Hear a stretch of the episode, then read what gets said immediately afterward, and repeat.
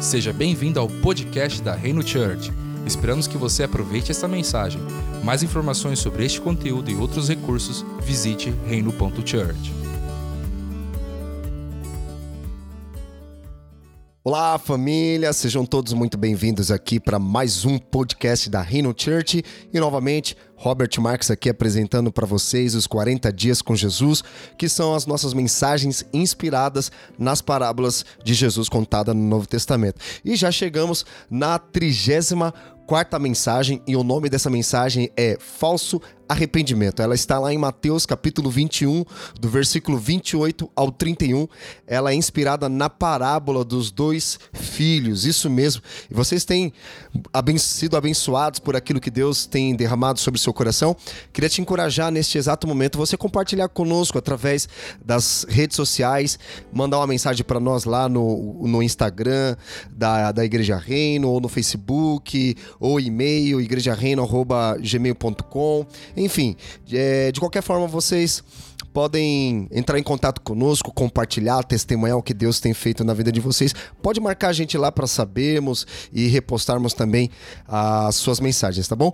Lembrando também que eu quero pedir para que vocês compartilhem, peguem o link desta mensagem aqui na plataforma digital que você está ouvindo e compartilhe com o máximo de pessoas que você puder, para que essa mensagem ela possa alcançar o maior número de pessoas possíveis, ok? Sejam todos muito bem-vindos. Se, se, se assente aí, fica confortável para que você possa ouvir, degustar da palavra do Senhor junto aqui conosco, tá bom? Vamos lá com Bíblia na mão, Mateus capítulo 21, verso 28 ao 31. Diz o seguinte: O que vocês acham? Um homem tinha dois filhos. Chegando-se ao primeiro, disse: Filho, vá hoje trabalhar na vinha. Ele respondeu: Não quero ir. Mas depois, arrependido, foi. Dirigindo-se ao outro filho, o pai disse a mesma coisa. Ele respondeu: Sim, senhor, mas não foi. Qual dos dois fez a vontade do pai? Eles responderam, no caso, os fariseus. O primeiro, então Jesus disse: Em verdade lhes digo que os publicanos e as prostitutas estão entrando no reino de Deus primeiro que vocês, porque João veio até vocês no caminho da justiça e vocês não acreditaram nele. No entanto, os publicanos e as prostitutas acreditaram, vocês, porém, mesmo vendo isso, não se arrependeram depois para acreditar nele. Aleluia. Vamos lá.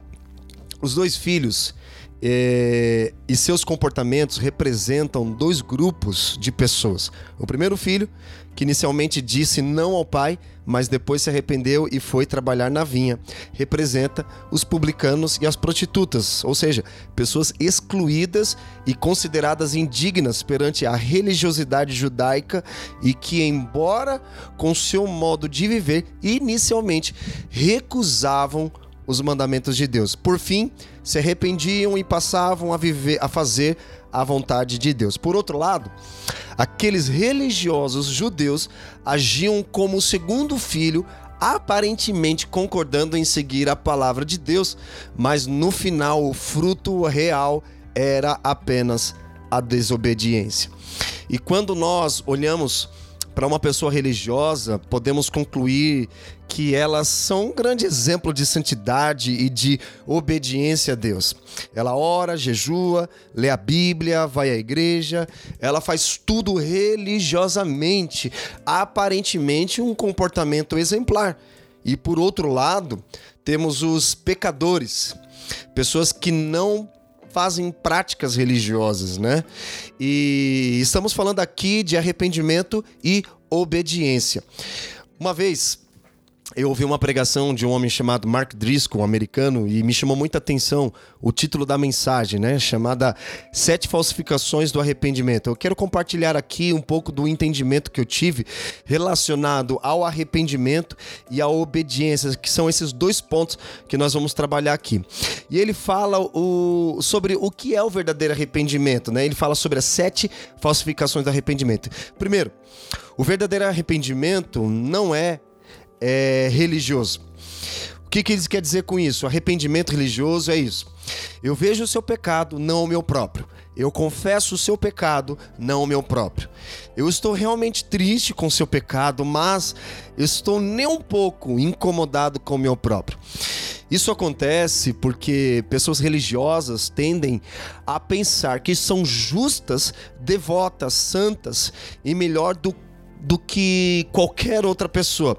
O resultado é que eles pensam que são bons e que todos os outros são maus.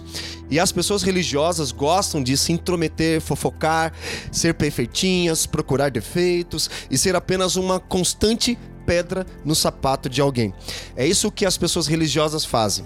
E isso funciona da seguinte maneira: elas sempre estão felizes em falar das coisas que você fez de errado, mas nunca dizem coisas como: foi minha culpa, desculpe-me, eu estava errado. Lembra uma vez que Billy Graham falou o seguinte: que o homem tolo ele coloca a culpa em tudo e em todos, e o homem sábio ele reconhece seus próprios erros e busca, e busca em Deus corrigi-los. E ele diz também: desculpe-me, eu estava errado. É, alguns de vocês são casados com essa pessoa que você está aí do lado e, e diz assim: me perdoe-me. E vocês podem até cutucá-los, né? E eles podem prestar atenção e tudo. Jesus ele conta a história de duas pessoas indo ao templo. E uma hora com os olhos soberbos e a cabeça altiva, cheio de orgulho, dizendo: "Deus, obrigado por eu não ser como os outros homens. Obrigado por eu não ser melhor do que eles. É, obrigado por não fazer todas as coisas horríveis que eles fazem." Ele está, na verdade, confessando o pecado do outro. Um segundo homem na história entra e ele não está cheio de orgulho, mas cheio de pesar. Ele então olha para o chão, ele não consegue sequer erguer os olhos e simplesmente declara: Deus, tenha misericórdia de mim, eu sou um pecador. Ele está lidando com o seu próprio pecado, não com o pecado do outro. Ele está cheio de humildade e não de orgulho. E Jesus diz: Em verdade vos digo, este homem, não o outro, desceu justificado e declarado justo aos olhos de Deus. As pessoas religiosas, é, elas são famosas por fazer vistas grossas a seu próprio pecado e falar sobre o pecado de todos os outros, às vezes expressando isso na forma de um pedido de oração, como nós vimos aqui, para que pareça particularmente santo quando não é. Segundo ponto, o arrependimento real não é o arrependimento pagão. É, eu vou lhe contar essas formas porque há muitas falsificações de arrependimento. Um dos aspectos que distinguem o paganismo do cristianismo é que a Bíblia diz que Deus é bom e nós não precisamos fazer com que Deus seja bom. Ele apenas é bom. O paganismo, ele supõe que Deus não é bom e que nós temos que manipulá-lo como se pudéssemos para torná-lo bom. Então, o paganismo e arrependimento pagão significa assim. Então, se eu disser a Deus que sinto muito, então ele tem que fazer algo por mim. Exemplos seriam: eu sei que não deveria estar namorando essa pessoa, mas se eu disser a Deus que sinto muito, então ele está obrigado a salvá-la e tornar tudo isso melhor. Eu sei que fiz isso ou algo errado, mas se eu disser a Deus que sinto muito, então Ele está obrigado a me dar cobertura e não deixar que meu pecado seja descoberto. Ou se eu disser a Deus que sinto muito, então Ele tem de me abençoar. E se eu disser a Deus que sinto muito, então Ele tem de me prosperar.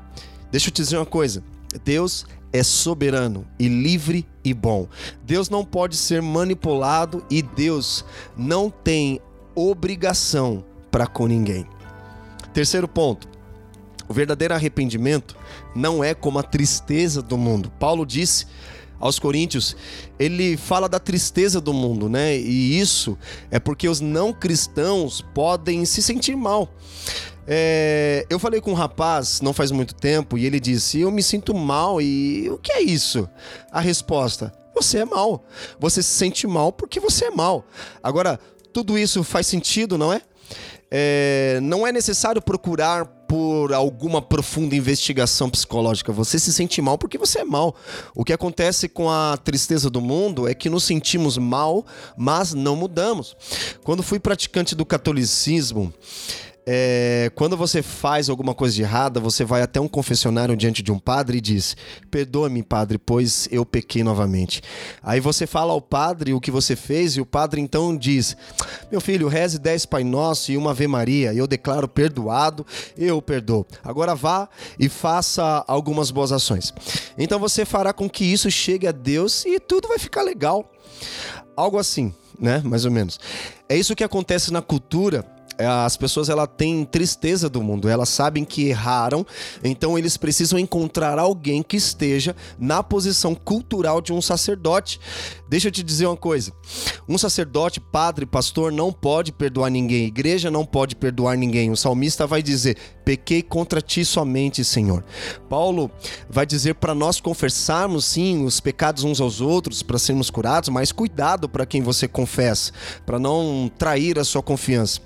É, acredito que quando você confessa primeiramente a Deus, você é perdoado, mas quando você confessa ao outro, você é curado. Uma vez, uma pessoa confessou um pecado para mim que tinha traído diversas vezes a esposa com uma outra mulher, um caso adultério, ele disse que tinha confessado a Deus, mas não tinha confessado para a própria esposa. Então ele continuava traindo com outra mulher. Acontece que ele confessou para mim dizendo isso. Apenas para tentar tirar um peso da consciência dele. Falei para ele, cara, você precisa confessar para sua esposa, porque confessar para mim não vai resolver muito seu problema, como não resolveu até hoje, né? Acontece que as pessoas elas procuram um sacerdote cultural para confessar os seus pecados, ser perdoado, absorvido, e o sacerdote diz: "Vai, não peques mais", né? A gente vê isso muito nos programas de televisão, as pessoas vão lá, choram, elas decoram um texto falado pelos seus relacionamentos relações públicas, e aí a pessoa vai lá, se sensibiliza, fala assim, cara, você está perdoado, segue a sua vida, vai e não peques mais. Ou seja, não há expiação, não há Jesus, não há Salvador, não há nova vida em Cristo, e não há nada disso, só um monte de falsificações, ou seja, tristeza do mundo. Quarto ponto: o verdadeiro arrependimento também não é uma mera confissão. É mais ou menos assim. Quando você peca e você o confronta ou repreende, chamando ao arrependimento, como João Batista, você diz: aquilo foi muito errado, cara. E ele diz: quer saber? Você está certo, foi terrível. Mas é, você diz: Ah, bom, então fico contente que você tenha reconhecido, deixe-me abraçá-lo, estamos bem, melhor agora. E aí então ele vai e repete o erro. Aí você diz: Uai, Pensei que você tinha se arrependido. Aí ele diz: Ah, eu estava, sinto muito novamente, cara. Eu vou sentir muito na semana que vem, na outra e na outra. E toda vez, toda vez, ele fala assim: toda vez que eu digo isso, ao menos não sou hipócrita, sou autêntico, sou honesto, sou real, sou verdadeiro.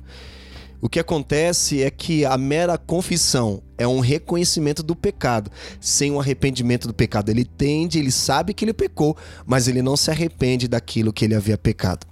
Quinto ponto: o verdadeiro arrependimento não é um desvio de culpa. É, é algo ruim aconteceu. Ele diz assim: ah, é algo ruim aconteceu, mas é culpa dele. Isso nos leva ao primeiro pecado lá no jardim. Deus diz: Onde está você, homem? Quem falou para você comer do fruto? Adão peca e diz: Deus, foi a mulher que tu me deste. Deus, você fez essa mulher. Ela tem defeitos. Vocês dois têm de resolver isso.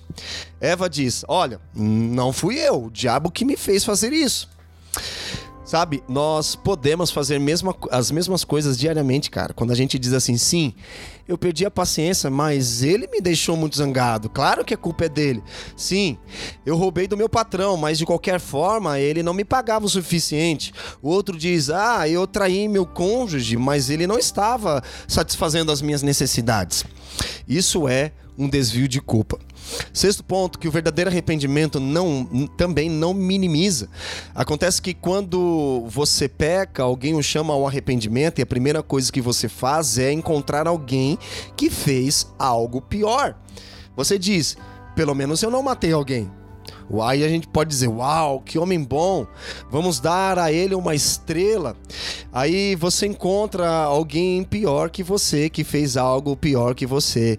Mas deixa eu dizer uma coisa: verdadeiro arrependimento não minimiza. Sétimo ponto, o verdadeiro arrependimento não é a criação de desculpas. Talvez você pode dizer, sim, eu fiz isso, mas eu fui criado com dureza, sabe? Eu não tive uma boa educação, meu pai não me abraçava.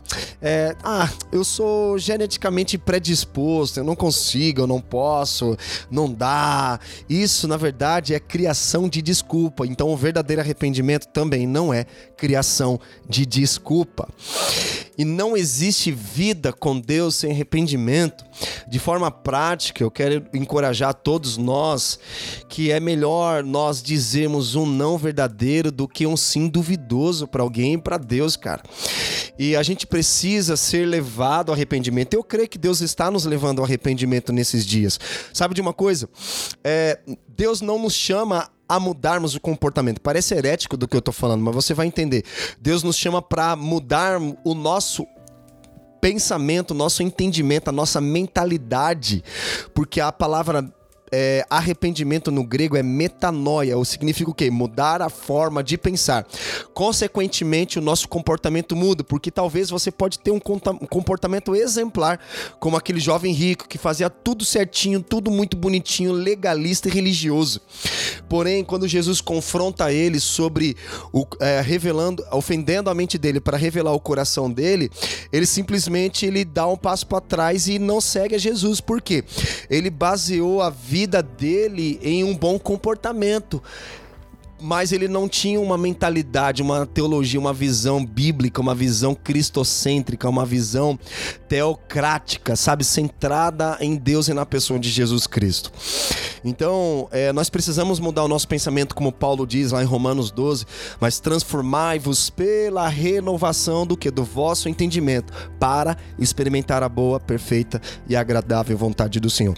Creio que Deus está nos chamando para um arrependimento, para mudar a nossa forma de pode acontecer de nós derramarmos lágrimas, e isso é bom que aconteça.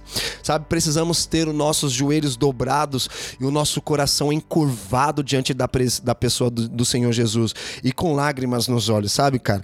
Eu, eu tive o privilégio de conhecer um homem chamado Gregório McNutt, que era um homem que todas as pregações dele, todo, sempre quando ele falava, ele tinha lágrimas nos olhos. Ele sempre orava dizendo assim: Deus, Salomão pediu sabedoria, mas eu peço um coração quebrado quebrantado e contrito, um coração de lágrimas, tanto que o nome do seu ministério era Paixão, Fogo e Lágrimas. Sabe, a gente precisa ser levados. Eu creio que Deus está nos levando a isso.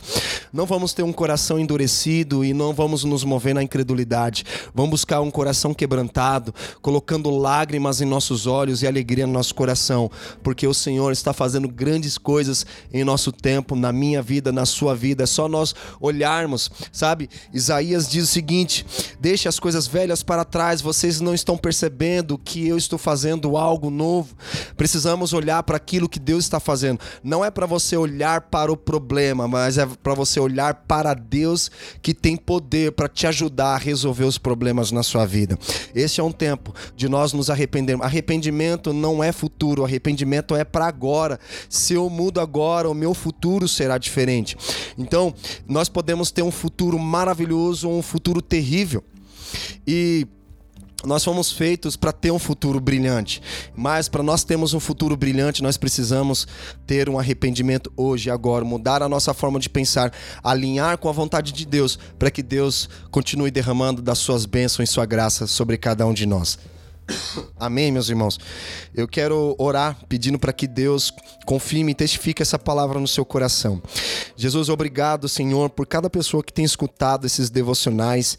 Tem sido um tempo tão poderoso, tão, tão único e tão é um privilégio honroso, Senhor, recebermos ah, bênçãos dos céus, maná do céu para nos alimentar, alimentar diariamente. Obrigado, Jesus, por cada pessoa que tem ouvido esses devocionais, que, tem, que eles sejam cada vez mais enriquecidos é, dentro dos seus lares. Eu te agradeço em nome de Jesus, que o Senhor te dê a paz, que o Senhor te abençoe, a sua casa, a sua família, e espero é, que vocês continuem nos acompanhando aqui em nossos devocionais, tá bom? Muito obrigado pela sua atenção, que Deus te abençoe e te vejo no próximo podcast. Até logo. Você acabou de ouvir uma mensagem da Reino. Visite o nosso site reino.church/podcast.